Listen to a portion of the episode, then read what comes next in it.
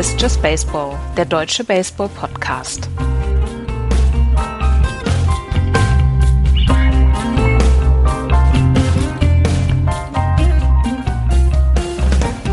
Dienstag statt Montag, ein Tag Verspätung bei Just Baseball. Hallo, liebe Freunde, zu einer neuen Ausgabe des deutschen Baseball Podcasts. Hallo, Florian. Einen schönen guten Tag.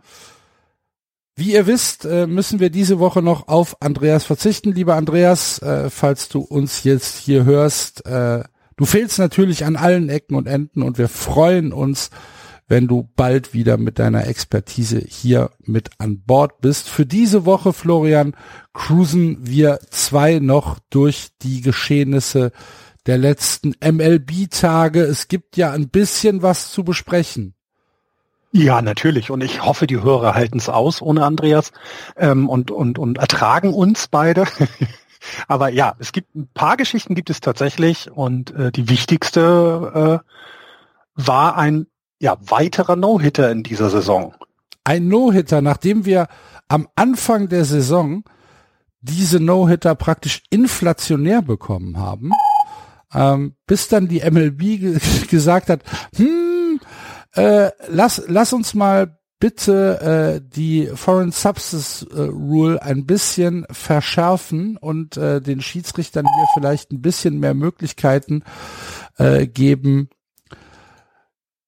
nachzuschauen. Und die No-Hitter dann, man mag es für Zufall halten oder auch nicht, einfach aufgehört haben, hat äh, jetzt ja äh, bei den Arizona Diamondbacks ein No-Hitter stattgefunden gegen die San Diego Padres.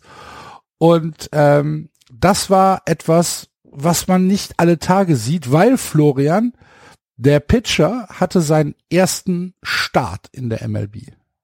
Genau, der Tyler Gilbert äh, über Rule 5 Draft äh, äh, gepickt, also auch jetzt keiner, der irgendwie sehr äh, prominent an irgendeiner Draftstelle damals geholt wurde. Nein, es war der Rule 5 Draft von den Diamondbacks. Er hatte vorher schon ein, zwei Einsätze im Relief-Pitching und durfte dann äh, gegen die Padres das erste Mal auf dem Mount von Anfang an stehen. Ja, und und, und belohnt das, äh, belohnt diese, dieses Vertrauen natürlich, muss man ja sagen, der Diamondbacks in ihn mit einem No-Hitter. Und ähm, das, ja, das ist bemerkenswert, weil also mit dem ersten Karrierestart gleich No-Hitter zu werfen, das ist etwas, was tatsächlich in der MLB nicht so häufig vorgekommen ist. Ähm, das letzte Mal war ein gewisser Bobo Holoman, der das 1953 geschafft hat. Also ich erinnere mich noch dran, damals, als wäre es gestern gewesen, wie das war. Ähm, und jetzt darfst du mal raten, wie oft hat das denn noch stattgefunden? Ein No-Hitter mit dem ersten Karrierestart? Exakt. Boah, weiß ich, keine Ahnung, fünfmal. Nicht ganz, es war gerade der vierte. Das heißt, vorher Ach. hat das nur noch zweimal stattgefunden. Okay. Und wenn du überlegst, die, ne, ich habe jetzt gerade gesagt. 1890 und 1800 93. Äh, 91 und 92, 1800. genau so. Also äh, ich nenne die Namen nochmal, kennt jeder, Ted Breitenstein und Bumpus Jones, auch ein geiler Vorname. Bumpus Jones, cool. Das waren die beiden davor, ähm, die das geschafft haben. fände ich noch besser, aber mein Gott. Das stimmt. man haben. kann sich's aber nicht. Nee, Ted, aber ne, kurzer Vorname, langer Nachname sieht ja auch immer besser aus. Ja, das stimmt. Und und tatsächlich ist das eben dann so erwähnenswert. Also wir hatten dieses Jahr schon viele No-Hitter. Es war ja der achte in dieser Saison. Äh, der erste aber seit sehr langer Zeit. Aber das erst vierte Mal, dass es jemand mit dem ersten Karrierestart hat, das sollten wir erwähnen, müssen wir erwähnen und äh, können dann nur noch spekulieren, eigentlich, ob es dann was damit zu tun hat, dass die MLB jetzt mehr auf die auf die Dinge guckt, die so am Ball kleben. Ja, ähm, aber es ist natürlich trotzdem bemerkenswert und für Tyler Gilbert halt, ja, die, die Geschichte, die ein Leben definieren kann. Ne? 102 Pitches hat er geworfen, 64 davon waren Strikes, fünf Strikeouts, drei Walks und ähm, ja, kein Hit. Gegen ein Team, was ja nicht so schlagungewaltig ist. Da sind ja durchaus Leute dabei, wo man sagt, ja, für, für einen Hit sind die schon gut, ne? Ob es jetzt Fraser ist, ob es Machado ist, ob es Aaron Nola ist, ob es Eric Hosmer ist, ob es Will Meyer ist. Ähm, das äh, ist ja nicht so, dass er jetzt da gegen ein, äh, gegen ein Single-A-Team gepitcht hat. Absolut. Und es war auch bis zum letzten Aus wieder spannend. Also das letzte Aus war ein Flyball, ähm, ein Flyout, was man halt ne, das, da kriegt man, glaube ich, als Pitcher so ein bisschen äh, Herzrasen, wenn also Kontakt plötzlich da ist, der hochgeht. Ja. Ähm, äh, aber der wurde dann von Ketel Mate im Outfield relativ einfach gefangen. Damit war es dann durch und alle freuten sich natürlich auf der Tribüne, auch der Vater des besagten ähm, äh, Tyler Gilbert, weil äh, natürlich erster Karrierestart, da kommen die Eltern vorbei und gucken sich das an. Das ist ja was, das, das alleine ist ja schon etwas Besonderes. Dein Sohn ähm, äh, wirft das erste erste Mal von Anfang an. Und naja, gleich ein No-Hitter, ich glaube, die werden alle, die gesamte Familie, den ganzen Tag nie wieder vergessen. Ja, völlig zu Recht. Hilft den Arizona Diamondbacks jetzt nicht, die Saison zu retten? Ähm, Dafür, dafür sind sie ein bisschen zu weit weg. 38 und 81 auf dem letzten Platz in der National League West. 39 Spiele hinter den San Francisco Giants und eine Run Differential von minus 173. Ähm, kein gutes Jahr für die Arizona Diamondbacks, aber dann ist es doch eigentlich umso schöner, wenn du so eine Individualgeschichte hast, so eine feel good Individualgeschichte, die macht dann ja, keine Ahnung, die macht dann halt einfach mal Spaß in einer Saison, wo du halt eigentlich als Fan der Diamondbacks nicht so viel Spaß hast. Ja, und wenn man dann im Endeffekt nachher in die Geschichtsbücher guckt, ne, so in fünf Jahren, sechs Jahren, dann redet man, dass im Jahr 2021 Tyler Gilbert einen No-Hitter geworfen hat. Wie der Rekord der Diamondbacks war, geht dann unter.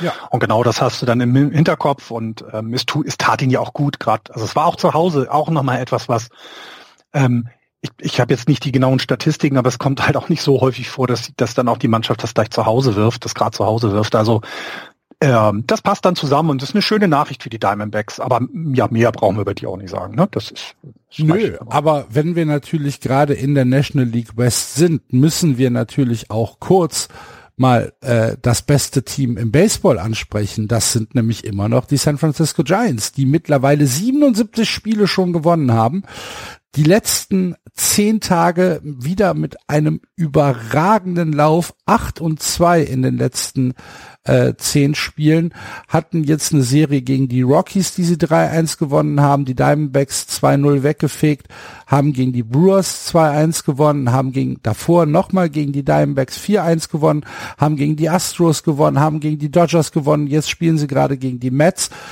Wann war die letzte Serie, die ihr verloren habt? Kannst du dich dran erinnern? War das vor dem letzten äh, No-Hitter eines Starters?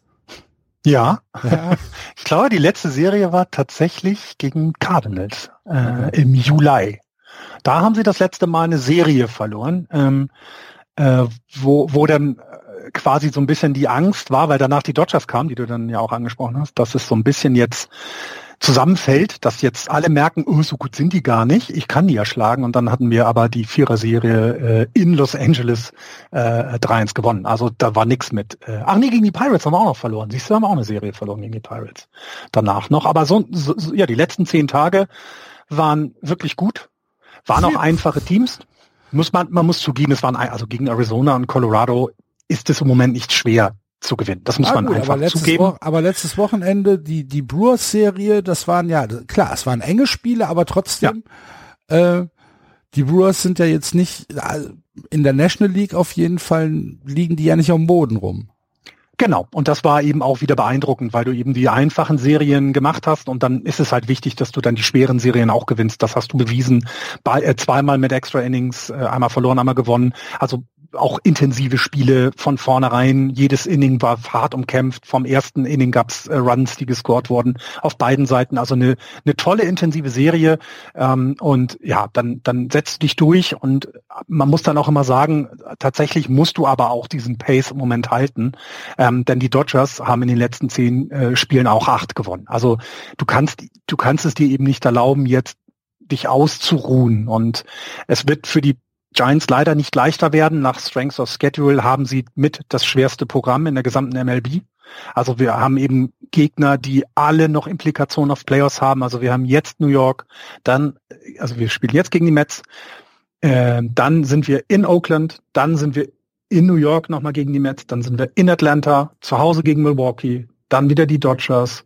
Und was richtig krass ist zum Ende hin, äh, hatte ich damals schon gesagt, wir haben dann ab dem 14. September haben wir zehn Spiele gegen die Padres. Mhm. Das heißt also, die, das Ende der Saison wird auch nochmal knüppeldicke mit diesen, mit dieser Zehner-Serie gegen die Padres. Und du musst jetzt, du musst jede Serie angehen, als wenn es eine Playoff-Serie ist. Du musst sie gewinnen und dann geht's gut. Ja, aber hast du denn Sorge, dass die Giants das anders sehen? Glaube ich nicht. Nein. Nee, eben. Nein. Und wenn ich mir, genau. wenn ich mir angucke, ähm, wir hatten ja äh, nach der Trade Deadline hatten wir ja über Chris Bryant gesprochen, haben über die Implikationen gesprochen, die Chris Bryant vielleicht für äh, die San Francisco Giants noch haben kann. Und wenn man sich jetzt die letzte Woche anguckt, äh, er hat in den letzten sieben Spielen äh, für fünf RBIs äh, gesorgt, hat äh, sieben Hits, hat gestern Nacht zweimal Home Runs geschlagen. Ähm, er strikt kaum aus. Äh, Chris Bryant ist im Prinzip das, was du dir vorgestellt hast für die Giants, oder nicht? Noch mehr. Ah, okay, noch mehr. das ja, muss gut. man tatsächlich sagen. Denn ähm, äh, neben dem, was er offensiv bringt, also A, scheint er in dieses Team komplett zu passen. Ähm, ähm, Gabe Kepler hatte gesagt, wir sind gerade in einem Modus, in dem wir alle unselfish sind. Also niemand pocht auf seinen Posten, niemand pocht auf seine Position im Team, auf die Reihenfolge der Betting Order oder ähnliches. Sowas kann man ja schnell in einem Team haben, dass er sagt, ich bin der Cleanup Hitter, ich will das immer bleiben. Und Chris Bryant hat sich da sofort äh, ja eingereiht. Der hat in den ersten vier Spielen vier Positionen ja. besetzt. Und er ist eben so vielseitig einsetzbar und wir haben viele Verletzte gehabt die letzten Wochen und es kommen langsam Leute zurück, sodass du ihn auch beweglich einsetzen musst. Passt wunderbar deswegen, also nicht nur offensiv ist er einfach, passt er wie, wie die Faust aufs Auge gerade, sondern auch eben seine, seine Vielseitigkeit dann in der Defensive und es macht einfach Spaß. Und die Leute lieben ihn in San Francisco, irgendwie war es gleich ich weiß nicht, sowas hat man manchmal, ne? dass man so jemanden so gleich ins Herz schließt. Klar. Das war bei mir so, das war aber auch bei vielen anderen in San Francisco so. Ja, tolle Verpflichtung, ich bin super glücklich und äh, äh, gucke das immer sehr, sehr gerne an. Sehr gut. Wenn du, äh, wenn wir noch mal kurz auf die Trade Deadline zurückblicken und wenn wir jetzt auf diese ja doch arg umkämpfte National League West gucken, wo wir vor der Trade Deadline gesagt haben, ähm, das wird auf jeden Fall eine Division sein, wo die beiden Wildcard-Plätze vergeben werden. Ähm, wenn man, wenn man jetzt nochmal zurückblickt, sind die San Diego Padres vielleicht doch ein größerer Verlierer der Trade Deadline gewesen, als man vielleicht am Anfang gedacht hat? Es, es scheint ja so, hm. denn sie also es scheint so zu sein, sie kriegen, sie kriegen es immer noch nicht hin, konstant Spiele zu gewinnen. Also wenn du eben in der eigenen Division, wenn es so eng ist, dann kannst du dir eine 3 zu 1 Niederlage gegen die Diamondbacks einfach nicht erlauben. Also eine Serie von vier Spielen, du kannst ein Spiel gegen die Diamondbacks verlieren, das ist alles in Ordnung, aber nicht drei. Und zwar auch dann drei hintereinander. Hm. Also sowas, was ja dann auch auf die Psychologie geht. Ne? Also ähm, sie haben natürlich Pech gehabt, weiterhin mit Verletzungen, dass Tettis Junior seine Schulterverletzung so lange wieder hatte. Das ist natürlich blöd. Er ist jetzt wieder da und man merkt auch gleich, dass der offensive Impact dann sofort da ist. Der hat ja gleich irgendwie wieder, keine Ahnung, 48 Hits, 16 Home Runs und 45 RBIs in einem Spiel gehabt. Hm. Äh, was er im Outfield.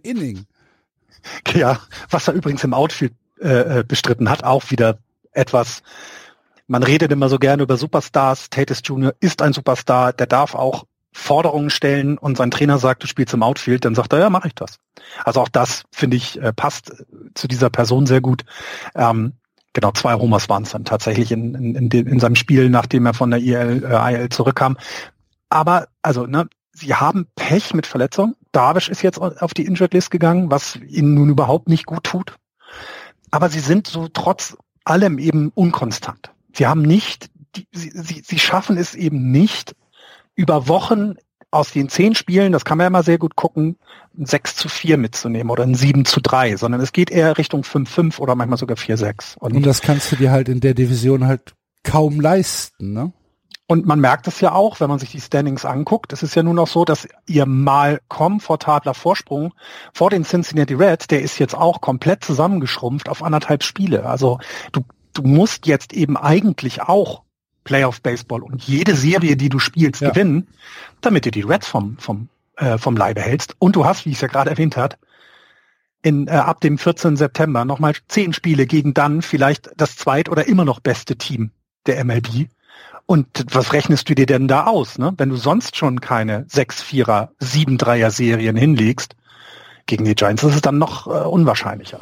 Sie sind noch der Favorit auf den zweiten Wildcard-Platz, wenn man äh, die Playoff Predictions beziehungsweise die Wahrscheinlichkeiten von Baseball Reference oder zum Beispiel von ESPN sich anschaut, haben sie aktuell eine äh, Playoff-Wahrscheinlichkeit von 47,4 Prozent. Ähm, der, der signifikante Wert daran ist, dass es schon mittlerweile weniger als 50 Prozent sind. Und äh, das ist etwas, wo wir vielleicht vor zwei oder drei oder gar vor sechs Wochen überhaupt nicht mit gerechnet haben. Weil sie ja, wie du ja selber gesagt hast, als wir den No-Hitter besprochen haben, sie sind eben ein Team, was stark über die Offensive kommt. Sie haben ja beim Pitching zugelegt gehabt. Ähm, da haben sie jetzt wieder Probleme, weil eben Verletzungen sind. Sie, ich meine jetzt, das, das, das meine ich jetzt nicht böse, liebe Padres-Fans, aber wer auf Jake Arrieta zurückgreifen muss, weil Darvish, der, der, ja, da ist einiges im Argen. Ne? Also ähm, sie müssen im Moment nehmen, was, was sie kriegen können. Und das ist nicht gut in der Situation gerade. Hoffen wir, dass David schnell wieder zurückkommt. Wir wollen ja, wenn da so ein Dreikampf stattfindet, dass er auch auf hohem Niveau ist und ähm, dass sie das halten können. Aber ich, ich würde jetzt doch wenn man mich fragt, dann sind die San Diego Padres keine absolute richtige schlimme Enttäuschung, aber es ist schon enttäuschend, dass sie nicht so konstant sind, sagen wir es mal so. Ja, aber äh, mir ging es ja in erster Linie auf den Impact der Trade Deadline. Und ähm, als ich gelesen mhm. habe, also ich habe von von ein paar Analysten nach der Trade Deadline äh, die Padres immer im Verliererfeld gesehen. Und es war mir gar nicht so wirklich klar. Ich habe ich hab das nicht so deutlich gesehen. Ähm, aber sie sind halt tatsächlich gegen die Verpflichtung der Giants und natürlich auch gegen den Kaufrausch der Dodgers ähm, kommen sie tatsächlich nicht an. Und ich habe die Befürchtung, ähm, dass sich das jetzt so ein bisschen durch die letzten äh, sechs Wochen Baseball ziehen wird und dass wir dann nachher die San Diego Padres zwar als romantisches, unglaublich sympathisches und spektakelversprechendes Team äh, in den Geschichtsbüchern stehen haben, aber nicht mit irgendwas, wo man sagen kann, oh, da haben sie aber einen Impact gehabt auf den Verlauf der Verlauf der Saison und ich finde das dann für mich persönlich schon enttäuschend. Und und genau das meine ich exakt. Es ist äh, sie sie sie haben zugeschlagen bei vielem vorher schon und ähm, irgendwie haben sie es da verpasst. Ähm, die Gründe sind, glaube ich, die, die, da kommen wir wahrscheinlich nicht hinterher. Also wir werden wahrscheinlich nie erfahren, warum sie auf der Trade Deadline bestimmte Moves nicht gemacht haben. Ähm, denn ganz ehrlich, so ein Starting Pitcher hätte den schon auch mit allen mhm. mit allen gesunden Leuten gut getan. Dann auch die, die jetzt am, auf dem Mount waren, haben nicht die besten Leistungen gebracht und sein Bullpen entlasten in Richtung Cavs ist immer gut. Deswegen das war schon sehr komisch. Es gab genug Möglichkeiten, Dinge zu tun. Die Farm ist gut weiterhin. Äh, übrigens auch etwas äh, laut äh, Baseball äh, America haben die Giants gerade die fünf beste Farm in der Liga. Ich bin gerade der glücklichste Mensch auf diesem Planeten, weil die Zukunft sehr rosig aussieht.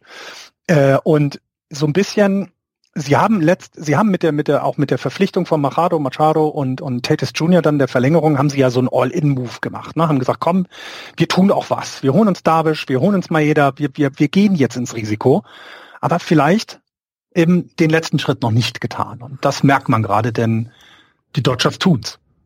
Ja, gut. Die können, die können sich's erlauben, klar. Ich wollte gerade sagen, die Dodgers haben halt auch die Möglichkeit, ähm, Transfers oder beziehungsweise äh, Trades zu machen, die nicht klappen, weil sie ja. halt einfach die die Möglichkeit haben, äh, zwei zwei Dinge zu machen, drei Dinge zu machen, vier Dinge zu machen, die die Padres halt nicht haben. Das, das stimmt schon. Das ist vielleicht auch jetzt unfair gewesen, weil der Markt auch einfach ein komplett anderer ist. Die, ja. die Dodgers haben eben so viel Geld, dass, dass, dass denen egal ist. Aber also ich bin A, gespannt, wie sie sich jetzt die Reds weiter vom, vom Halse halten, denn die lassen auch nicht so richtig nach. Ne? Und deren äh, Playoff-Wahrscheinlichkeit ist jetzt auf 42 Prozent oder 43 Prozent bei ESPN gestiegen. Muss man ja auch mal positiv dann erwähnen. Ja. Und bei den, bei den Padres geht's zurück. Ne? Weißt ja. du, auf welches Team die Trade Deadline noch einen unglaublichen Impact hatte? Ähm, Brewers würde ich jetzt nicht sagen. Wenn wir aber in der National League bleiben, die Reds. Nee, die haben auch nicht getradet. Dann die Braves. Nee, die Cubs, Mann. Ach so. ich darf das nicht so laut hier in diesem Raum und in dieser Wohnung sagen. Ich höre jeden Morgen, ich glaube, die werden nie wieder ein Spiel gewinnen. Und das kann schon sehr gut sein. Zwölf in Folge haben sie jetzt verloren. Ähm, sind mittlerweile 21 Spiele hinter den Milwaukee Brewers und 17 Spiele unter 500. Ähm, klar, man wusste nach der Trade Deadline, hier ist die weiße Flagge gehisst worden. Äh, wir erwarten von der Saison nichts weiter.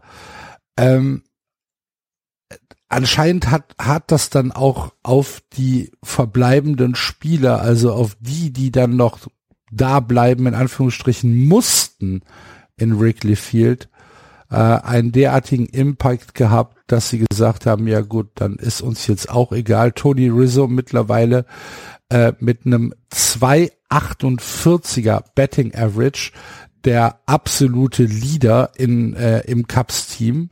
Das heißt, äh, das ist das Beste, was die Cups im Moment zu bieten haben, ein 2,48er Average. Äh, Und der ist weg, ne? Also. Ja, ja, genau. Das ist ja genau, und, das ist Wahnsinn. Und, ähm, und sonst äh, ist da tatsächlich äh, ja nichts mehr. Gar, gar ja, nichts mehr. Letzten, von das den letzten 30 15 Spieler unter der Mendoza-Line in der Offensive. Ja, und von den letzten 30 Spielen haben sie nur sieben gewonnen. Da sind, da sind sie gleich auf mit den Texas Rangers, die es auch geschafft haben. Da hat man es erwartet.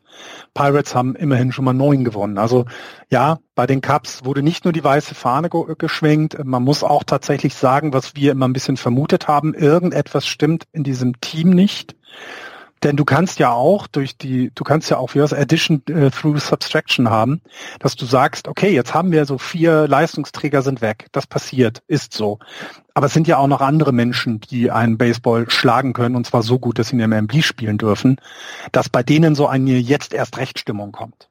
Zwar jetzt vielleicht nicht unbedingt die Playoffs, aber dass sie sagen, dem zeigen wir es jetzt. Wir können auch ohne euch. Und nee, die legen sich auf den Rücken und äh, strecken alle Viere von sich und sagen, macht mal. Und das ist, äh, das, das steht den Cups auch irgendwie nicht, muss man ganz ehrlich sagen. Und ich glaube, da ist, wird auch in der, in der Off-Season noch mehr passieren, als dass sie quasi gucken, ein junges Team wieder aufzubauen und so weiter, sondern da muss, da muss der Besen einmal durchkehren. Und tatsächlich, sie hatten am Anfang, ähm, beziehungsweise in, äh, am, in der Mitte der letzten Woche hatten sie eine Serie von drei Spielen, zweimal gegen die Brewers, einmal gegen die Marlins wo sie in jedem Spiel zweistellig kassiert haben. Ja. 10, 17, 14. Ähm, jetzt gestern auch noch mal 14 Runs kassiert.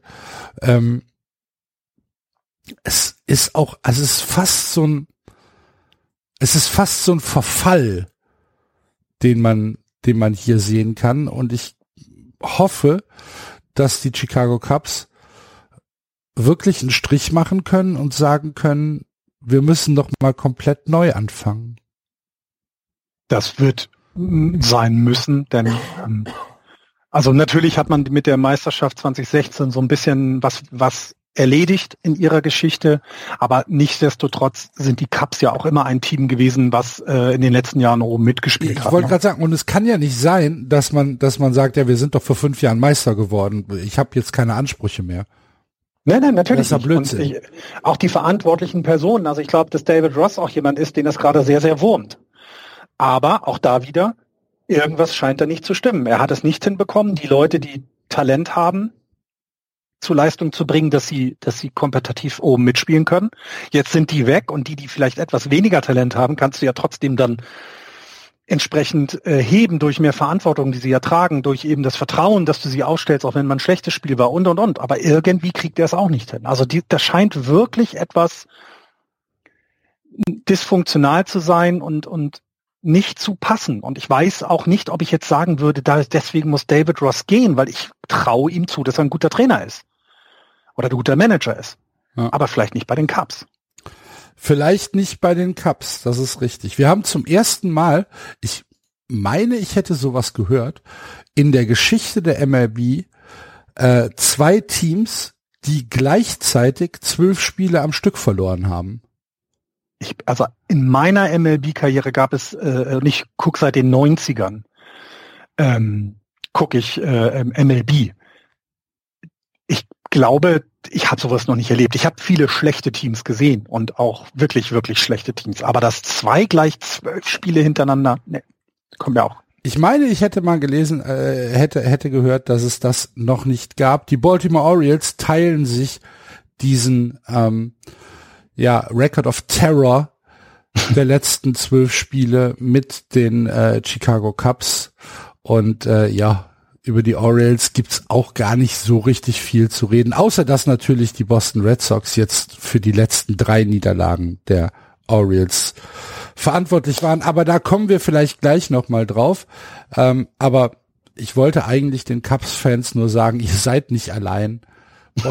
Baltimore geht's auch mies. Hoffentlich ja, so, hilft euch das. Den, genau, den anderen geht's doch auch schlecht. Guck doch mal darüber. Genau, den anderen geht's doch auch schlecht. Ähm, eine gute Nachricht gibt's aber trotzdem für die Cups. Ich weiß nicht, ob du es mitbekommen hast. Äh, sie wurden angekündigt als ein Teilnehmer der 2022 Ausgabe des Field of Dreams Game der MLB. Also, ähm, wenn wir gleich über das Field of Dream Game sprechen, Field of Dreams Game sprechen. Ich vergesse ja, immer das S. Field ja, ne? of Dreams. genau. Feld äh, der Träume. Ich weiß nicht, warum sie es jetzt nochmal machen. Es ist weil es eine erfolgreich tolle war.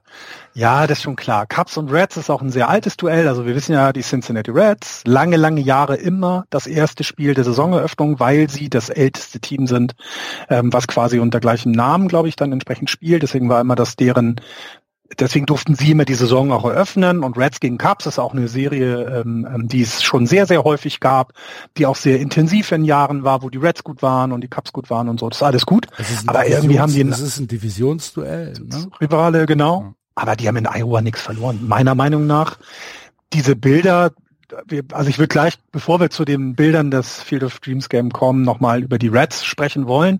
Aber die Bilder werden wieder toll sein aber es ist halt schon was anderes, ne? Aber ja, ich weiß, ich weiß ja auch, Glückwunsch sagen. Ja, ja, klar. Aber ich weiß auch nicht, ob ich es gemacht hätte. Ähm, man,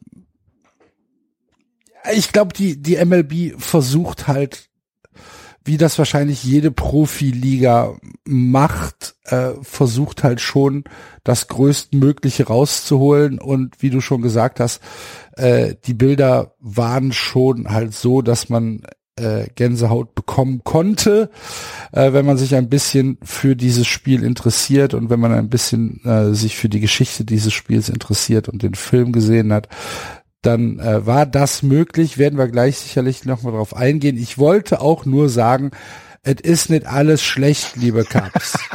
Ne? also 2022 Field of Dreams Game in Iowa gegen die Cincinnati Reds. Und du wolltest jetzt noch die Cincinnati Reds, ich lass mich raten, loben. Genau, ja. genau, weil ich finde, ne, wir machen es jetzt schon häufiger. Also wir haben über sie mehr gesprochen als in den Jahren zuvor. Ähm, sie, sie haben es geschafft, den Wildcard-Platz, äh, dem Wildcard-Platz im zweiten näher zu rücken auf anderthalb Spiele. Das finde ich, finde ich bemerkenswert. Ähm, sie sind über die Saison hinweg eben das Stück weit konstanter gewesen, ähm, als es die Padres zum Beispiel waren. Sie haben zwar weniger Spiele gewonnen, insgesamt nur 65, aber das ne, ist ja dann relativ nah beieinander bei anderthalb Spielen. Auch klar, ähm, sie schreiben so eine so eine kleine Erfolgsgeschichte, die eben ein bisschen runtergeht. Ne? Du hast mit Joey Votto, der jetzt sein 2000 Karrierehit hatte, jemand, der mit 26 Home Runs vorne dabei ist, 76 RBIs hat. Ähm, äh, du hast mit Nick äh, Castellanos, der ein über 300er ähm, Betting Average hat, ähm, ein Kandidat für Rookie of the Year ist, ich glaube Jonathan heißt er mit Vornamen, ja, Jonathan India, der ähm, einen super Impact in einem Team hat, obwohl er eben noch nicht lange dabei ist. Ähm, das heißt, so eine Feel-Good-Story ist das definitiv ein Team, was in den letzten Jahren eben ohne große Stars auskommen musste. Ich Joey Votto ist ein Begriff, aber ist ja jetzt, würde ich nicht behaupten, Megastar, hm. äh, wie es vielleicht andere sind. Du hast absolut unterschätzte Spieler, die, die in, in Berichterstattung so gar nicht ähm, ähm, ähm stattfinden. Also ich meine, wir haben wir haben bei den bei den ähm, äh, Cincinnati Reds einen Starter Wade Miley, der äh, ein 284er EA vor sich herträgt, ähm, der äh, sieben Strikeouts per nine Innings im Schnitt hat. Also jeder möchte diesen in seinem Team haben und ähm, das das geht eben alles um wie ein wenig unter, weil sie nicht dieses flashy Team sind wie die Padres, weil sie nicht das beste Team in der MLB sind wie die ähm, wie die Giants oder äh, keine Ahnung wie die Boston Red Sox über lange Zeit äh, einfach über noch mehr überrascht haben. Und deswegen nochmal hier bitte die die Belobigung äh, ausgesprochen. Klasse Team zusammengestellt. Ich hoffe, sie bleiben dran an den Padres. Ähm, ich würde mich lieber das Wildcard Game gegen den ja, gegen andere als Padres oder Dodgers spielen. Aber gut, äh, das ist ein anderer Wunsch und deswegen, also äh, ja Top-Leistung. Das ist ja jetzt schon wieder sehr unfair von dir, ne? Wenn du sagst, äh, du wünschst dir lieber die Cincinnati Reds, glaubst du ja dann auch, dass sie schwächer sind als die Padres. Ja. Aha. 34er Run Differential haben sie nur, die Padres haben 89. Also da musst du einfach von der Offensive aus noch mehr Angst haben. Vor den Reds hat man Angst, aber sehr vergiftetes Lob von dir. ein bisschen. Nein, ich habe aber gesagt, ich mag Jesse Winker. Das tue tu ich auch weiterhin. Der ist jetzt mhm. übrigens gerade auf der auf der 10 der EL gesetzt worden, aber ähm, ja, die gehen ein bisschen unter die Reds, äh, deswegen nochmal gelobt. Gelobt seien sie hier. Ja. Wenn wir äh, dabei sind, Teams zu loben, dann sollten wir in der National League äh, East in dem Fall auch noch mindestens eins, vielleicht sogar zwei Teams nochmal herausheben. Der Turnaround der Atlanta Braves, Florian.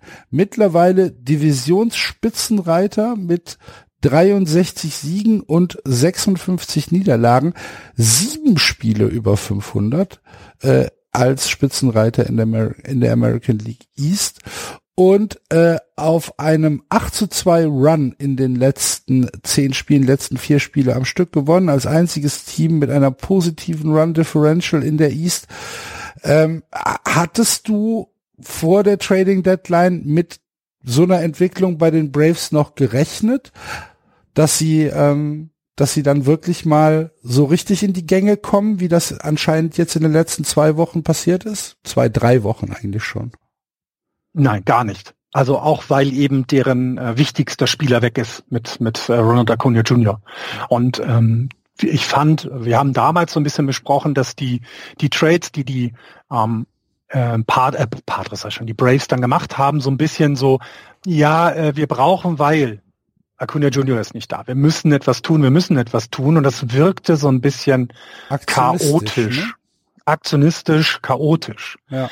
Das haben wir wohl komplett falsch eingeschätzt. Anscheinend. Ja. Also man muss ja auch mal sagen, auch wir können mal Unrecht haben. Denn irgendwie. Deswegen sitzen wir in Hamburg und Köln und nicht in Fulton County. Ja, das stimmt. Ja. Also wir irgendwie haben wir das komplett unterschätzt, wie gut das Team ist. Dann, also weil auch ohne Acuna Junior so eine Leistung zu bringen, ziehe ich meinen Hut. Das machen die gut. Die Verpflichtungen waren ja so dann doch eben wichtig, ne, dass es eben vielleicht etwas ausgeglichener alles ist. Ja, und jetzt haben sie es vor allem ja geschafft, und das ist ja immer das Wichtigste innerhalb der Division, sich einen Vorsprung zu erbauen, indem sie eben auch, ne, gut, jetzt die Nationals geschlagen haben, Marlins haben sie mal geschlagen, aber sie aber haben ja vor allem Reds zum Beispiel, äh, ne? die Reds, genau, sie haben ja vor allem auch die äh, New York Mets äh, in der Fünfer-Serie hatten die hier 5 zu 2, äh, 3 zu 2 geschlagen. Ähm, und wenn dann eben die Mets geschwächelt haben, dann waren die, waren die, waren die Braves halt da. Und ja, es ist eine, eine der Überraschung ähm, finde ich, seit dem All-Star-Break, Schrägstrich, ähm, äh, Trading Deadline dann danach, weil ja, die, die sind auf dem, auf dem Niveau, wie es die Teams um die Yankees, Dodgers, Rays, Brewers, Giants sind. Ne? Die haben in den letzten 20 Spielen, äh, 30 Spielen 19 gewonnen, von den letzten 20 sogar 14 gewonnen. Die letzten 10 hattest du mit 8 zu 2 angesprochen. Damit sind sie eines der Top-Teams in den letzten 10 Spielen. Und das ist schon bemerkenswert gut. Ist so. Und äh, wenn man hier einen Spieler rausheben muss, weil du hast es ja schon gesagt, Ronald Acuna Jr. ist natürlich ein, ein Impact-Player, der im Moment den Braves nicht helfen kann. Wenn man ähm, hier aber einen Spieler rausheben muss oder sogar möchte, dann äh, müssen wir mal ganz kurz, haben wir lange nicht mehr gemacht, über den First Baseman sprechen. Freddie Freeman ähm, ist tatsächlich wieder der Freddie Freeman, äh, wie wir ihn kannten und wie wir ihn äh, ja mochten. Und äh, er scheint sowohl was seine Power angeht, als auch was seine Präzision angeht, wieder ganz der Alte zu sein. Freut mich sehr. Ja, und das war ja notwendig, ne? dadurch, dass eben mit dem Lead of Fitter Kuna Junior jemand gegangen ist, musst du, musst du eine Lücke füllen, das was nicht einfach ist. Er, er er war ja sowieso schon ähm, das Gesicht der Braves kann man so ein bisschen sagen, weil er ja sehr dazu dieser Franchise gehört, weil er schon lange dabei ist, weil er immer seine Leistung bringt. Aber Acuna Junior hat ihn ja überholt, auch vermutlich was dann Trikotverkäufe und sowas angeht. Aber wenn es denn wichtig ist, dann ist er da und das zeigt er wieder. Ne? Das ist ein absolut toller, fairer Sportsmann insgesamt. Der scheint ja auch ein sehr netter Mensch insgesamt, auch außerhalb des Spielfeldes zu sein. Deswegen gönnt man es ihm so umso mehr. Ja, und First Basemen sind selten so in dem, in den absoluten ähm, Schlagzeilen, weil sie defensiv halt nicht so spektakulär sind wie ein Shortstop oder, oder ein Third Baseman. Ja, also ja, loben wir ihn absolut. Das hat er wirklich richtig gut bis, äh, übernommen, aber auch insgesamt das Team. Ne? Also ähm, die Geschwindigkeit ist weiterhin da mit Ozzy Albies zum Beispiel ja auch oder auch Dansby Swanson, die die äh, Geschwindigkeit mit auf den Platz bringen und ähm, sie kriegen diese dieser, diesen schweren Verlust, das muss man einfach so sagen, ähm, äh, ähm, dieses Season-Ending Injury kriegen sie hin. Und ich meine, wenn du im Team bist, ähm, die haben jetzt vier ähm, offensive Mitspieler, die über 20 Home Runs haben. Das haben auch nicht viele im Team. Ne? Also Austin Riley 25, Freeman 26, Swanson 24, Ozzy Albies äh, 22 Home Runs und es fehlen halt die 24 von Acuna Junior. Das wie ist der fünfte. Also fünf Spieler mit über 20 Home Runs. Hut ab.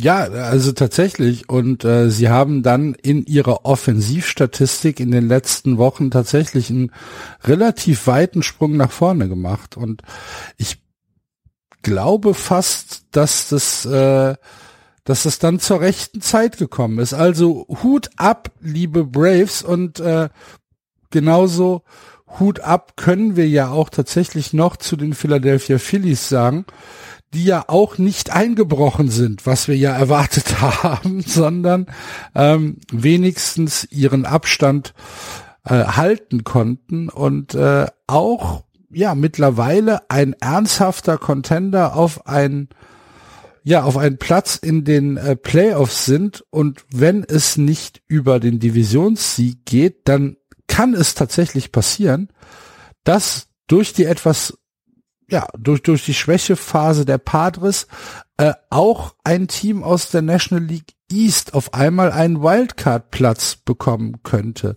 Und das ist etwas, also ganz ehrlich, wenn du mir im Mai gesagt hättest, nach Quatsch, im Mai, im Juli gesagt hättest, äh, hier äh, die Phillies oder die Braves oder sogar die Mets kriegen einen Wildcard-Platz oder sind in wirklicher Contention für einen Wildcard-Platz, ja, ehrlich gesagt, ja, dann setzt du da dein Geld drauf, ich mach's nicht. Genau. Also ich schmeiß es lieber aus dem Fenster oder mach was anderes, kaufe ein Eis, ja, genau. Und äh, ähm, dass die dass die Phillies nochmal so die, die Kurve kriegen, finde ich eben genauso bemerkenswert, wie das, das, dass es die Braves geschafft haben. Ne? Bei den Phillies hat man immer so gesagt, ja, da ist ja schon auch genügend Talent im Team, aber hm, so richtig klappt es jetzt noch nicht.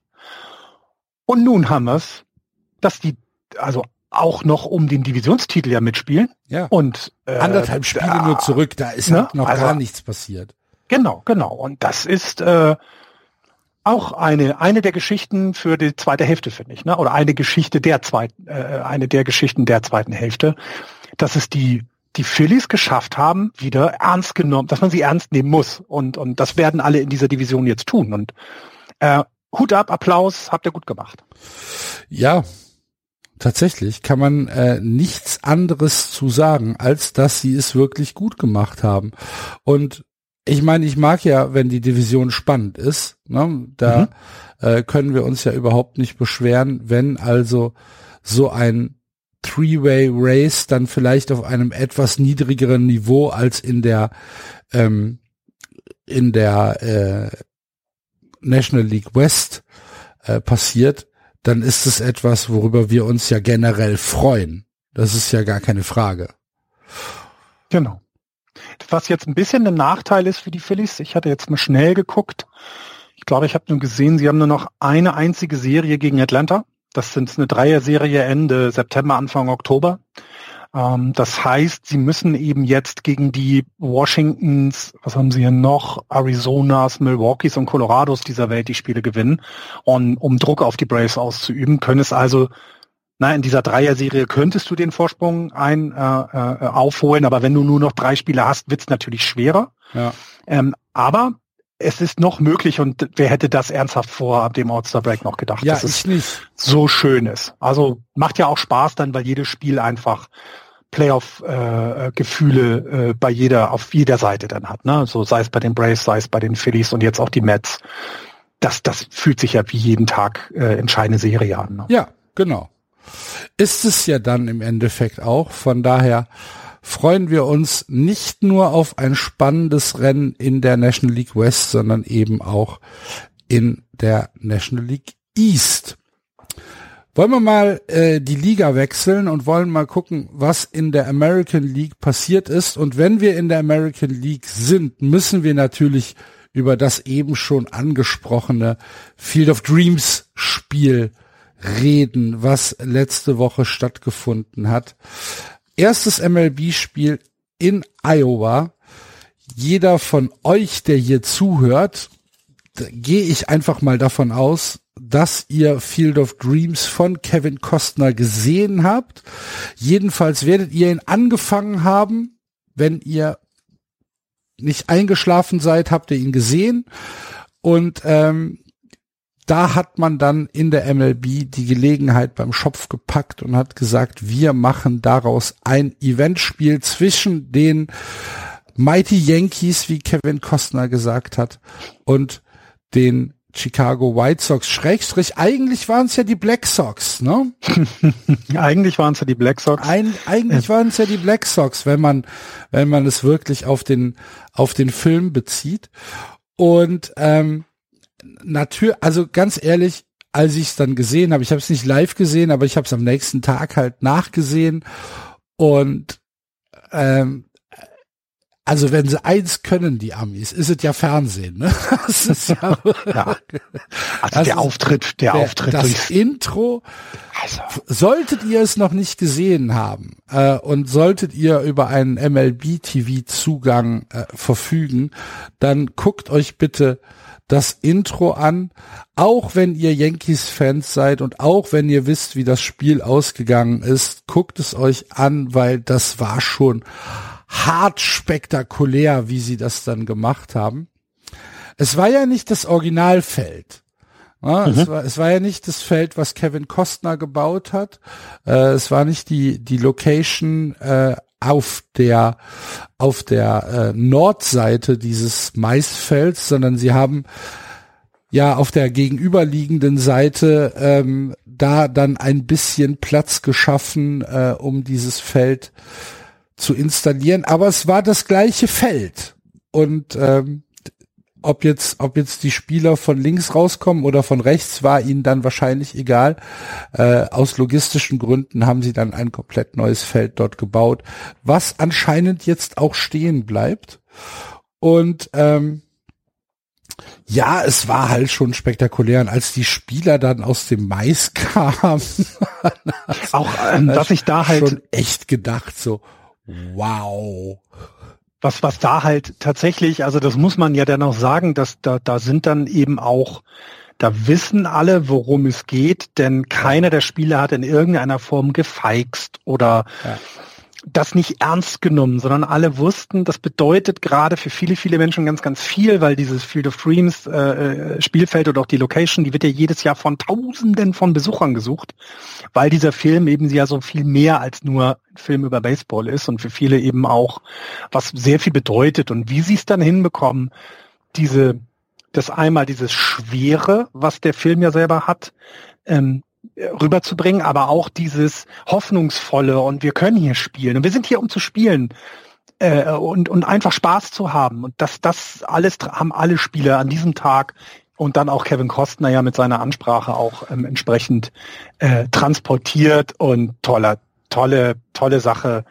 Und dass es dann so ein Spiel auch noch ist, also dass es dann auch nicht irgendwie so, so ein bisschen so ein bisschen Dramatik war, sondern mit dem Walk-off der, des Heimteams der White Sox äh, endet das Jahr. So, es ist, kann man, kann man so nicht schreiben, oder? Also, das wäre, wir haben, Sie haben es schon öfter gesagt, solche Bücher werden abgelehnt. Bei Disney und bei allen. Da, ja, das ist richtig. Aber, ähm, ich habe halt ein bisschen Probleme mit Field of Dreams. Äh, ich es ist nicht mein Lieblings-Baseball-Film. Ich meine auch nicht. Ähm, ich finde ihn auch, also es ist, es ist ein Film, den man eigentlich, wenn man keine wirklichen, ähm, na, wenn man sich mit dem Spiel nicht beschäftigt und wenn man sich mit der Geschichte des Spiels nicht beschäftigt, ähm, dann kann man ihn ja eigentlich gar nicht verstehen. Äh, was weiß denn ein random, äh, weiß ich nicht, äh, Deutscher, der sich nicht mit, mit Baseball beschäftigt, wer, wer Schules Joe Jackson ist? Ähm, wer weiß denn, was der Black Sox Skandal wirklich war? Äh, wer, wer weiß, dass äh, JD Salinger äh, dort eigentlich der ja, der, einer der Haupt, äh, ist und ähm, und diese ganzen und diese ganzen Botschaften, die in dem in dem Film äh, versteckt sind, ähm, ich finde, das ist ein sehr sehr amerikanischer Film, der auch sehr ähm, für Amerika stehen kann, aber hier in Deutschland halt ja eigentlich gar nicht verstanden werden kann. Äh, ja, finde ich auch. Und man hat es ja auch in der Berichterstattung gemerkt. Also du hast ja gar nicht so eine, also es gab tolle Artikel, unter anderem hier von, äh, von Heiko Öldorp, Öldorp, äh, Öldorp, der da was geschrieben hat im Spiegel zu. Aber das sind alles so Sachen, die eben dann doch untergehen, weil man muss den Film gesehen haben. Man muss vor allem den Black Sox-Skandal kennen. Und den bringt es ja so überhaupt nichts, denn auch im Film wird dazu was erklärt, aber die gesamte Auswirkung, die es ja, hat, das ist ja. Aber was, ist, was wird denn da groß erklärt? So richtig erklärt ja, wird's nicht, weil es halt in Amerika halt Common Knowledge ist halt. Ne? Genau, genau, genau. Und das, das macht das, das stimmt, das macht es schwierig. Ähm, ich, ich mag viele Situationen in diesem Film, ich mag, äh, ähm, ähm, aber es ist auch nicht mein, mein Lieblings-Baseball-Film. Ich finde es nur, ähm, wenn man äh, andersherum, wenn man Amerika beschreiben will, dann nimmt man ein Maisfeld, packt davor ein Baseballstadion und spielt da drauf mit Leuten, die die unter Verdacht stehen, jemanden mit Drogen zu haben. Das passt so, das passt dann doch wieder so rundum. Deswegen äh, ist es eben genau wie du sagst. Es ist komplett Amerika und ich glaube, alle, äh, alle außerhalb können vielleicht die Bilder mögen, aber nicht alles verstehen. Habe sehe ich auch so. Ja, und ähm, ja, wie gesagt, es ist, es ist halt einfach ein, ein, ein Gemälde, was da gemacht worden ist. Ne? Es ist halt, äh, es ist tatsächlich etwas, wo man als Baseball-Fan wahrscheinlich Gänsehaut bekommt und äh, sagt, wow, wie krass. Wie, wie wertet man, wie wertet man dieses Spiel im Sportlichen? Weil es war ja dann natürlich auch noch etwas, was ähm, sportlich für die White Sox auch eigentlich viel zu kitschig ist, als dass man es schreiben kann. Mit ja. äh, einem Walk of Home Run im, im, äh, im neunten Inning, äh, nachdem man im der ersten Hälfte des neunten Innings einen Vorsprung abgegeben hat und äh, eigentlich schon ein blown Safe hinter sich hat, dann nochmal mit einem Walk-off zurückkommt, das Spiel dreht, gewinnt. Äh, das, wie gesagt, alles in Iowa, das alles in einem Maisfeld. Äh, ich weiß nicht. Ich weiß nicht, ich weiß nicht, ich weiß nicht, ob ich das will. Ja, verstehst du meine Ambivalenz? Ja, ja, natürlich, es, natürlich. Es, es, es, es, sieht für mich aus wie ein Film. Es sieht für mich aus wie etwas, was sich jemand gescriptet äh, hat, was sich jemand ausgedacht hat. Es ist für mich Disney. Ja, ja, ich kann, ich, ich, ich weiß, was du meinst. Ich kann auch die, ich kann auch die Kritik sozusagen daran verstehen, ja.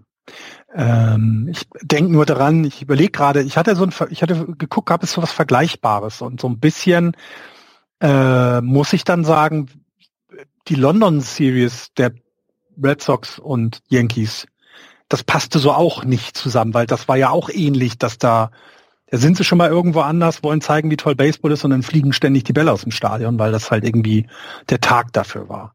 Ähm, das, das wirkt immer komisch, das stimmt. Und es wirkt auch surreal, weil es eben in diesem Umfeld zum einen war und dann auch noch so ein Ende hatte. Deswegen, ich, ich glaube auch, das hat jetzt quasi für die Saison der White Sox oder auch der Yankees keinen großen Impact gehabt, dass nun das Spiel verloren wurde.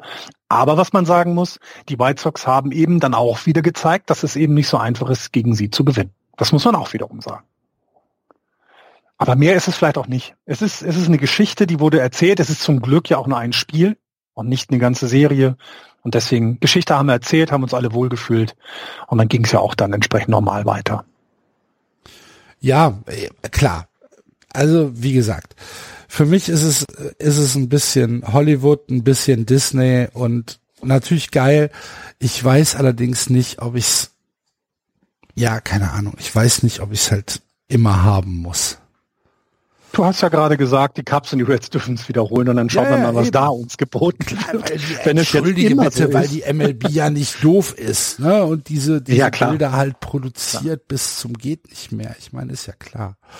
Für die White Sox war, war es ein wichtiger Sieg, muss man ja so sagen. Ähm, sie führen weiterhin die Division der Central in der American League an, elf Spiele vor den Cleveland Indians. Da wird nichts mehr anbrennen.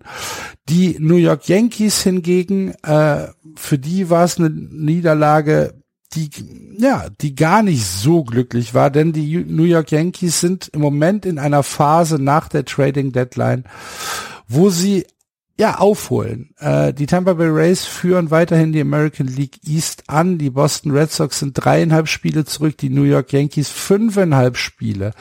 Das heißt, wir sind hier in einem Rahmen von einer Woche Baseball, wo sich die Top drei Teams der American League East um, ich tippe mal, äh, nur zwei Plätze bewerben.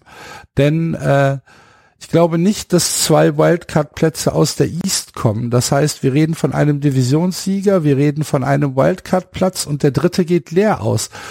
Und äh, wenn man es ganz wild denkt, dann sind auch noch die Toronto Blue Jays im Rennen, die acht Spiele zurück sind. Ähm, Glaube ich persönlich nicht, aber äh, trotzdem ist das theoretisch möglich. Aber die New York Yankees äh, sind halt, wie gesagt, im Moment auf einer, auf einer Mission, so kommt es mir vor, und spielen nach der, nach der Trading Deadline äh, tatsächlich besser, als ich erwartet habe. Ja, die Verpflichtungen, die wir so ein bisschen belächelt haben, weil ja, ja mhm. klar, Linkshänder in, ne, Linkshänder, äh, Linkshandschläger und Yankee Stadium, ho, ho, ho, das passt ja wie die Faust aufs Auge. Ja, es passt wie die Faust aufs Auge. Äh, Joey Gallo hat gleichen Impact gehabt, Rizzo am Anfang ja auch. Der ist weiterhin verletzt, immer noch, er ist ja auf die Covid-Liste gegangen und ist immer noch verletzt. Das ist schon länger, als, als, als es quasi normal ist. Drücken wir die Daumen, dass der Verlauf da nicht irgendwie Schwierigkeiten oder Komplikationen hat. Ähm, aber ja, es ist äh, tatsächlich das, wie, wie, wie man, ja, wie man sich es nicht hätte besser als Yankees-Fan vorstellen können. Ne? Du, du gehst irgendwie so ein bisschen äh, äh durch die durch die erste Hälfte der Saison, wo du nicht genau weißt, was ist hier eigentlich los. Offensiv ist es nicht so gut, das Pitching war okay. Du, du kriegst dir deine PS einfach nicht auf die Straße und dann kommt irgendwie die Trading Deadline und das muss ein Zeichen für alle im Team gewesen sein. Jetzt legen wir los. Und ja, also ähm, du hast seitdem, haben sie keine Serie mehr verloren, seitdem sie getradet haben. Und haben ihm jetzt, wie du gerade gesagt hast, die, die Boston Red Sox äh, äh vor der Brust. Ähm, Heute ähm, danach fängt die Serie an. Äh, äh, genau, eine absolute Empfehlung. Wichtige Serie. Genau. Ähm, du hast auch noch mal, ich meine, du genau, du hast dann am Ende noch mal dreimal die die Red Sox. Also das heißt, es sind deine letzten sechs Spiele insgesamt sind es noch, sind die ersten drei davon. Ganz zum Ende der Saison spielst du gegen die Tampa Bay Rays, wobei ich glaube, dass da die Division, glaube ich, schon für die Yankees nicht mehr zu gewinnen ist. Also wenn es nur noch auf die letzten drei Spiele ankommt, glaube ich nicht, dass es noch dann wichtig wird, diese Serie zu gewinnen. Aber wie du gesagt hast, du kannst es schaffen, den Wildcard-Platz zu erreichen, definitiv mit dem zweiten Platz. Ähm, und im Moment sieht es so aus, als wenn die Yankees sich gut vorbereitet haben. Sie sind in den letzten 30 äh, Spielen mit 20 Siegen rausgegangen. Das machen nicht viele Teams. Ähm, und du musst ja auch dazu rechnen, dass, dass die in der Division selber, dass eben die Red Sox eben nicht mehr die Stärke haben wie noch vorher. Ne? Das kommt ja dann auch noch dazu. Da haben wir jetzt äh, in den letzten 30 Spielen haben die Red Sox nur 14 gewonnen. Also das heißt, die sind da sogar negativ. Und ja, äh, es passt gerade sehr zusammen für die Yankees, ne? muss man dann absolut. so sagen. Absolut. Also es, es gab ja, es gab ja tatsächlich Zeiten, die noch gar nicht so lange zurück sind. Da waren die Yankees zehn Spiele zurück hinter den genau. Red Sox. Ne? Also ja. Jetzt sind es zwei. Das heißt, äh, acht von den zehn haben sie schon aufgeholt und du hast es gesagt, die Red Sox in äh, einer, ja, in keiner guten Phase.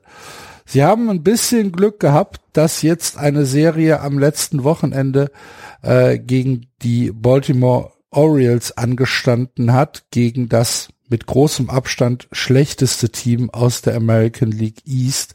Und äh, diese Serie konnte dann auch zu Hause in Fenway Park gewonnen werden. Ähm, es gibt manchmal so Ausbrüche, wo du denkst, oh krass, äh, was passiert denn hier? Gerade zum Beispiel so ein 20 Run Spiel gegen äh, die Tampa Bay Rays. Mhm. Ne, wo 20 Runs gegen die Tampa Bay Rays gescored werden und dann denkst du dir halt so, huch, was ist denn das? Ähm, vorgestern war ein Spiel gegen die Orioles, da haben sie auch wieder 16 Runs gescored. Ähm, das war das Rückkehrspiel von Chris Sale, der ja seinen ersten Einsatz wieder hatte für die Red Sox und äh, der natürlich mit großem Applaus und mit großen Erwartungen wieder zurückgekommen äh, ist nach äh, nach Boston. Und, 2019 äh, oder 18 war sein letzter Einsatz? 18 oder 19 sogar? Chris Sale. Mhm. 19. 19, ne? 19. Ja, und da kann man ja nur applaudieren und, und das gut finden. Denn ich meine, er ist ein toller Pitcher schon immer gewesen und wie wichtig er für die Red Sox ist, dürfte auch allen klar sein. Wir hoffen, also ich kann einfach nur hoffen, dass die Leistung, die er dort gebracht hat in dem Spiel, einfach das Niveau sind, was er auch halten kann nach der schweren Verletzung und nach der Rückkehr. Also äh, mich hat es wirklich sehr gefreut, ihn wieder auf dem Mount zu sehen, obwohl ich mit ihm jetzt so nichts Dolles zu tun habe. Aber ja, freut mich sehr. Ja. Ähm. Aber ist es denn, also also ich, ich will jetzt nicht fragen, woran liegt es denn, weil es ist ja, äh, also dass die Boston Red Sox eine Überraschung waren äh, bis bis jetzt und es auch weiterhin sind. Das ist ja keine Enttäuschung, was da jetzt los ist insgesamt. Das, das wussten wir. Aber was ich so krass fand, war eben diese, naja, Einbruch ist zu viel, aber dieses, na, ich meine, es, es wirkt ja schon so ein bisschen, als wenn gerade so die Luft aus dem Ballon rausgelassen wird. Ein bisschen wird, ne? wirkte das tatsächlich so, als für, für, für mich wirkte es tatsächlich so, als wäre nach der, ja, nach der Trade Deadline, als dann die zweite Saisonhälfte gestartet ist, als ob man so ein bisschen vielleicht Angst vor der eigenen Courage bekommen hat, als man dann vielleicht hat man sich gesagt, wir gucken nach der Hälfte der Saison mal auf die auf die Standings und definieren dann unsere Ziele neu. Ähm, und dann hat man drauf geguckt und hat gesehen, oh, guck mal, wir sind tatsächlich in der Verlosung, ähm, die Division zu gewinnen. Wir sind tatsächlich in der Verlosung, hier in die Postseason zu kommen, was ja vor der äh, Saison ja gar kein Thema gewesen sein kann. Entschuldigung. Und vielleicht hat man dann irgendwie das Gefühl gehabt, jetzt müssen wir es halten, jetzt müssen wir halt diese, diesen Lauf halten, wir dürfen nicht klein beigeben, die anderen haben sich verstärkt, wir müssen also unsere Spiele äh, auf jeden Fall weiter so konzentriert spielen wie bisher und dann kann es natürlich sein, dass man dann mal verkrampft, dass dann einfach mal das Gehirn einsetzt und man denkt, verdammt, ich darf jetzt diesen Ball nicht vorbeischlagen, weil wir sonst das äh, Spiel verlieren und weil wir sonst wieder ein, ähm, ein Spiel gegen die Yankees äh, zurückliegen oder weil wir dann wieder ein Spiel gegen die äh, Tampa Bay Rays äh, verloren haben. Und äh, es ist, es hat nicht mehr, es hat nicht diese Leichtigkeit, die es in der ersten Saisonhälfte hatte, wo man dachte, ja, die spielen halt, ohne großartig Druck zu haben. Und ich glaube, der Druck ist dann jetzt langsam da. Und ähm, da muss man jetzt halt gucken, wie die Mannschaft damit umgehen kann. Und ähm, also äh, meinst du denn, das ist sowas wie eine Überforderung sozusagen oder ja, ist das? Weiß ich nicht, ob es eine Überforderung ist. Eine Überforderung hätte ja was mit Qualität zu tun. Ähm, ich glaube nicht, dass es äh, eine wirkliche Überforderung ist. Ich glaube halt einfach, dass ähm, Baseball ein Spiel ist, was natürlich sehr psychologisch sein kann. Ähm, es ist letztlich auch immer ja noch ein Individualsport, jedenfalls in der Offensive. Und ähm, da kann es dann für den einen oder anderen vielleicht, ja, vielleicht hat dann, äh, wird, wird dann zu viel nachgedacht. Ja, ja, okay, dass du, ja, die Lockerheit fehlt dann, klar, das hattest du gut erklärt. Ähm, also ich, aber ich weiß ich es natürlich gespannt. nicht. Ich bin ja nicht im Clubhouse. Ne? Es ist halt einfach. Aber man kann es dann gut mein, erklären. Mein also, Eindruck von außen, dass ich halt einfach, ähm, dass ich halt einfach das Gefühl habe, dass hier nicht mehr diese dieser Spaß und diese Lockerheit herrscht wie im wie in der ersten Saisonhälfte, sondern dass es eher so ein bisschen ins Business gegangen ist mit dem, mit dem Hinweis, Leute, wir haben eine fantastische erste Hälfte gespielt, jetzt holen wir uns auch die Ernte und die Ernte ist eine Teilnahme an der Postseason und zwar eine möglichst lange Teilnahme an der Postseason, also macht das mal. Und dann hast du in tatsächlich ja in Teilen ein relativ junges Team. Ne? Ich meine, wenn du dir Raphael Devers anguckst, äh, das, das ist ja ein, das ist, sind ja junge Spieler. Ähm, Bobby Dahlbeck, der Everyday First, First Baseman, ist ein junger Spieler. Ähm, Xander Bogarts ist auch noch nicht so alt. Äh, natürlich hast du auch Routiniers dabei, aber wie ich gesagt habe, es ist in Teilen ja immer ein Individualsport und wenn dann bei einem vielleicht mal, naja, vielleicht der Gedanke da ist, wir haben hier etwas zu verlieren, der sich geändert hat von der ersten Hälfte, als man gedacht hat, wir können eigentlich nur gewinnen. Dann verkrampft man vielleicht etwas, ich weiß es nicht, aber das ist auch nur Küchenpsychologie, Florian. ich, ne? also ich finde, was man nicht unterschätzen darf. Also wirklich, die, die äh, Red Sox hatten es aber auch nicht leicht. Also das Schedule in den letzten Wochen war nicht so einfach. Sie hatten bis auf die Tigers immer ähm, divisionsinterne Duelle. Sie hatten drei Spiele gegen Yankees. Sie hatten, was sind das hier? Das sind eins, zwei, drei, vier, fünf, sechs, sieben, acht Spiele gegen die Blue Jays. Sie hatten jetzt die Serie dann auch noch gegen die Rays gehabt, dass man dann gegen die Orioles mal wieder gewinnt, ist dann ja schön. Es stehen jetzt wieder die Yankees an. Also neben dem, was du gesagt hast, dass vielleicht die Lockerheit fehlt und vielleicht auch mh, hm, ja der Mut so ein bisschen fehlt, weiter einfach drauf loszuspielen, hast du einfach auch super schwere Gegner gehabt. Das ja, muss man einfach sagen. Ähm, das hat mir, glaube ich, letzte Woche besprochen oder irgendwie, oder wir haben es intern beschrieben, irgendwie, dass eben so eine Serie gegen die Tigers zu verlieren, das darf man dann halt nicht. Aber du kannst in, in dieser Division kannst du ohne Probleme zwei Serien hintereinander auch gegen die Blue Jays verlieren. Dazu sind die zu gut. Und Klar. Das kommt dann erschwerend noch hinzu. Hilft dir aber nix. Nein, nein, natürlich nicht. Vielleicht ist das so, das Padres-Phänomen. Vielleicht ist es, ja. vielleicht kann man ja. es vergleichen.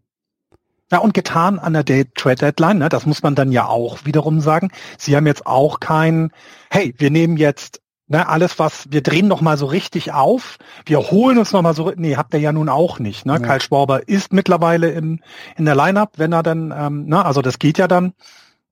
Ähm, die, ähm, der, der wird dann auch mal eingesetzt, aber es ist ja ja nicht die Verpflichtung, wo du denkst, geil, jetzt haben wir endlich Kyle Schwarber, weißt du so. Es ist nicht das, Chris Bryant und es ist nicht Tony Rizzo. Ja, so kann man es gut vergleichen. Ähm, deswegen ist das so ein Mischmasch, aber man muss auch sagen, und das kann man ja positiv auch mitnehmen, die, äh, äh, die Yankees sind zwar, die drehen ordentlich auf, aber die Red Sox haben weiterhin den Vorsprung auf den Wildcard-Platz. Sie haben immer noch Spiele Vorsprung vor den Yankees. Also es ist ja zum Glück auch noch alles drin. Und am Ende sehen wir die, ich glaube, wir werden am Ende weiterhin die, die äh, Red Sox als eine der positiven Überraschungen in der Saison sehen. Dass das, das dann sind blöd sie ja jetzt schon, um Gottes Willen. Ja. Also ja. das ist kein ähm, es ist nicht so, dass ich jetzt sage, wow, was für eine verschenkte Saison, scheiß Red Sox, ich gebe meine Karte zurück, ich verbrenne mein Trikot. nein, nein, nein, nein, nein. Auf gar keinen Fall. Ne? Also die Red Sox sind immer noch ähm, vom, vom Überraschungsfaktor her ähm, unglaublich positiv. Die stehen 18 Spiele über 500 und wir haben den 17. August. Also sie werden ja. die Saison höchstwahrscheinlich positiv abschließen und das ist halt ja, das ist halt äh, ein absoluter Erfolg und ähm, da gibt es gibt es überhaupt nichts drüber zu diskutieren. Aber du hast es ja schon bei deinem Team schon seit Wochen immer wieder angemahnt. Jetzt hast du was zu verlieren. Ja. Ja, ne? ja weil klar. du halt, weil du halt ich, ja. so eine so eine gute Hinrunde Hinrunde erste Saisonhälfte gespielt hast. Jetzt hast du was zu verlieren und jetzt willst du es halt einfach nicht aus der Hand geben. Das ist halt einfach so. Absolut. Ne? Absolut. Und ich verstehe auch, das ist ja so ein bisschen, das kann man so vergleichen, das hatten wir jetzt Ende der letzten Bundesliga-Saison, dass Eintracht Frankfurt-Fans erstmal enttäuscht waren, dass sie die Champions League nicht erreicht haben. Aber im Endeffekt haben sie eine tolle Saison gespielt, spielen weiter international und sind eben ne, auch also so, so gut rausgegangen, aber trotzdem hat man ja was verloren. Denn man hatte was mal und das hat man jetzt nicht mehr. Und dann finde ich es völlig berechtigt, wenn man dann auch genervt, enttäuscht und traurig ist. Äh, äh, über kurz oder lang, wenn man sich am Ende zusammensitzt, haben wir es gerade gesagt, dann wird da immer was Positives bei rumkommen ja. in, den, in, der Rück, in der Rückschau. Und ähm, also ich bin auch hier wieder gespannt, denn also die Yankees-Serie, das, das ist wirklich immens wichtig, dass du da gut rauskommst, denn dann hältst du sie weiter von, ähm, hältst du die sie weiter äh, äh, auf, auf das, hältst du sie ja, weiter auf den auf Abstand. Ähm, und die ähm, American League East ist ja mit einer der stärksten. Also wenn man sieht, dass da vier Teams sind, die alle ein positives Run Differential haben dass du ähm, vier Teams hast, die alle deutlich über 500 sind. Ähm, und wenn du dort weiterhin um Platz eins mitspielst, dann ist das super. Und äh, ich glaube, da ist auch der Augenmerk neben der American League West, glaube ich, in der, in der American League, ne, auf die East und die West, dann die Central ist entschieden. Glaube ich auch. Gut. Hast du noch etwas, was wir ansprechen müssen? Äh, wir haben den No-Hitter angesprochen, wir haben Field of Dreams Game, haben die Giants gelobt, haben lange über die Boston Red Sox mal wieder geredet, haben, hatten wir tatsächlich länger schon nicht mehr. Ähm, man könnte noch erwähnen, dass also ich finde den, ähm, finde es immer finde es bemerkenswert, wie, also die Seattle Mariners sind jetzt nicht in Schlagweite, äh, wie es vielleicht die Red Sox und Yankees zueinander sind. Da sind sie noch ein bisschen dichter, aber dass die Mariners immer noch so deutlich positiv sind und mit einer guten Serie auch nochmal auf ein Wildcard-Game äh, angreifen könnten, finde ich äh, überraschend. Ähm, und mich nerven die Astros weiterhin. Ich freue mich für die Athletics, wenn sie mit den Mitteln, die sie haben, da angreifen. Ähm, Shohei Tani ist ein Phänomen. Ich immer wieder irre. Ja, und äh, Kepler hat eine ganz gute Woche gehabt, das könnte man auch sagen. Ne? Kepler hat ein paar gute Hits gehabt, ähm, hat sich wieder ein bisschen mehr in den Vordergrund gespielt und ich glaube, der Rest da haben wir letzte Woche auch deutlich mehr Was wir vergessen geredet, ne? haben, ist, dass Cole Hamels für die Dodgers nicht spielen wird. Ähm, ist auf der ähm, ist auf der Injury List gelandet, äh, Season Ending. Äh, das haben ah. wir das haben wir eben vergessen. Stimmt. Ähm, vor zwei ja, Wochen. Das war ja auch so ein. Ja, ja. vor zwei Wochen hat er halt äh, den den Einjahresvertrag unterschrieben und äh, wird ja wird halt einfach nicht zum Einsatz kommen können, weil er verletzt ist. Die Dodgers sagen nicht, was er hat.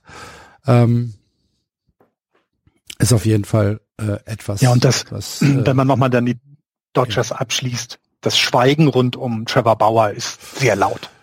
Das ist richtig. Um mal so äh, zu sagen. Ich, ich habe dazu was gelesen. Ich wollte Trevor Bauer eigentlich nicht ansprechen. Genau. Ich wollte nur ähm. sagen, dass das sehr auffällig ist, wie leise es ist, dass keinerlei es kommt nicht seitens des Teams, dass ja, gesagt es, wird, es, es, es sind halt gerade die Hearings, ne? Es sind halt gerade die Hearings zur Restraining Order und äh, da werden jetzt die Zeugen gehört. Da spricht dann auch das Opfer und äh, ich wollte tatsächlich, ja, ich wollte es heute nicht ansprechen. Ja. Es ist halt einfach äh, eine Geschichte, die eine Geschichte, die wir vielleicht bewerten können, wenn die Saison vorbei ist. Da hast du vollkommen recht. Ähm, dann machen wir das auch so. Ich, ja. Äh, und, und der Rest, ich glaube, wir haben letzte Woche sehr viel über die American League gesprochen und die großen Geschichten hatten wir hier nicht. Deswegen finde ich das nicht schlimm. Wenn wir die Sendung äh, versuchen auf einen, was können wir irgendwas? Na, irgendwann müssen die Orioles und Cubs mal wieder gewinnen. Drücken wir die Daumen. Ja. Drücken wir die Daumen. Liebe Freunde, danke fürs Zuhören. Das war Just Baseball für diese Woche. Äh, wir melden uns natürlich nächste Woche wieder. Dann auch höchstwahrscheinlich wieder am Montag. Und äh, bis dahin wünschen wir euch eine gute Zeit. Wenn ihr Kritik, Anregungen, Fragen, was auch immer habt, unsere sozialen Kanäle sind offen. Facebook, Twitter, ihr kennt das Spiel. Natürlich gerne auch Kommentare unter unsere Sendung unter justbaseball.de. Wenn ihr eine Rezension auf iTunes schreibt, dann helft ihr uns, um ein bisschen sichtbarer zu werden. Das ist immer sehr, sehr nett. Und wenn ihr Just Baseball vielleicht einen Kaffee ausgeben wollt, unsere Steady-Kampagne auf justbaseball.de ist weiter aktiv. Vielen Dank dafür. Vielen Dank an alle, die uns schon unterstützen und uns das Leben ein bisschen angenehmer machen. Äh, ihr seid super. Und tja, das war's für diese Woche. Wir hören uns nächste Woche wieder. Macht's gut. Playball. Tschüss. Ciao.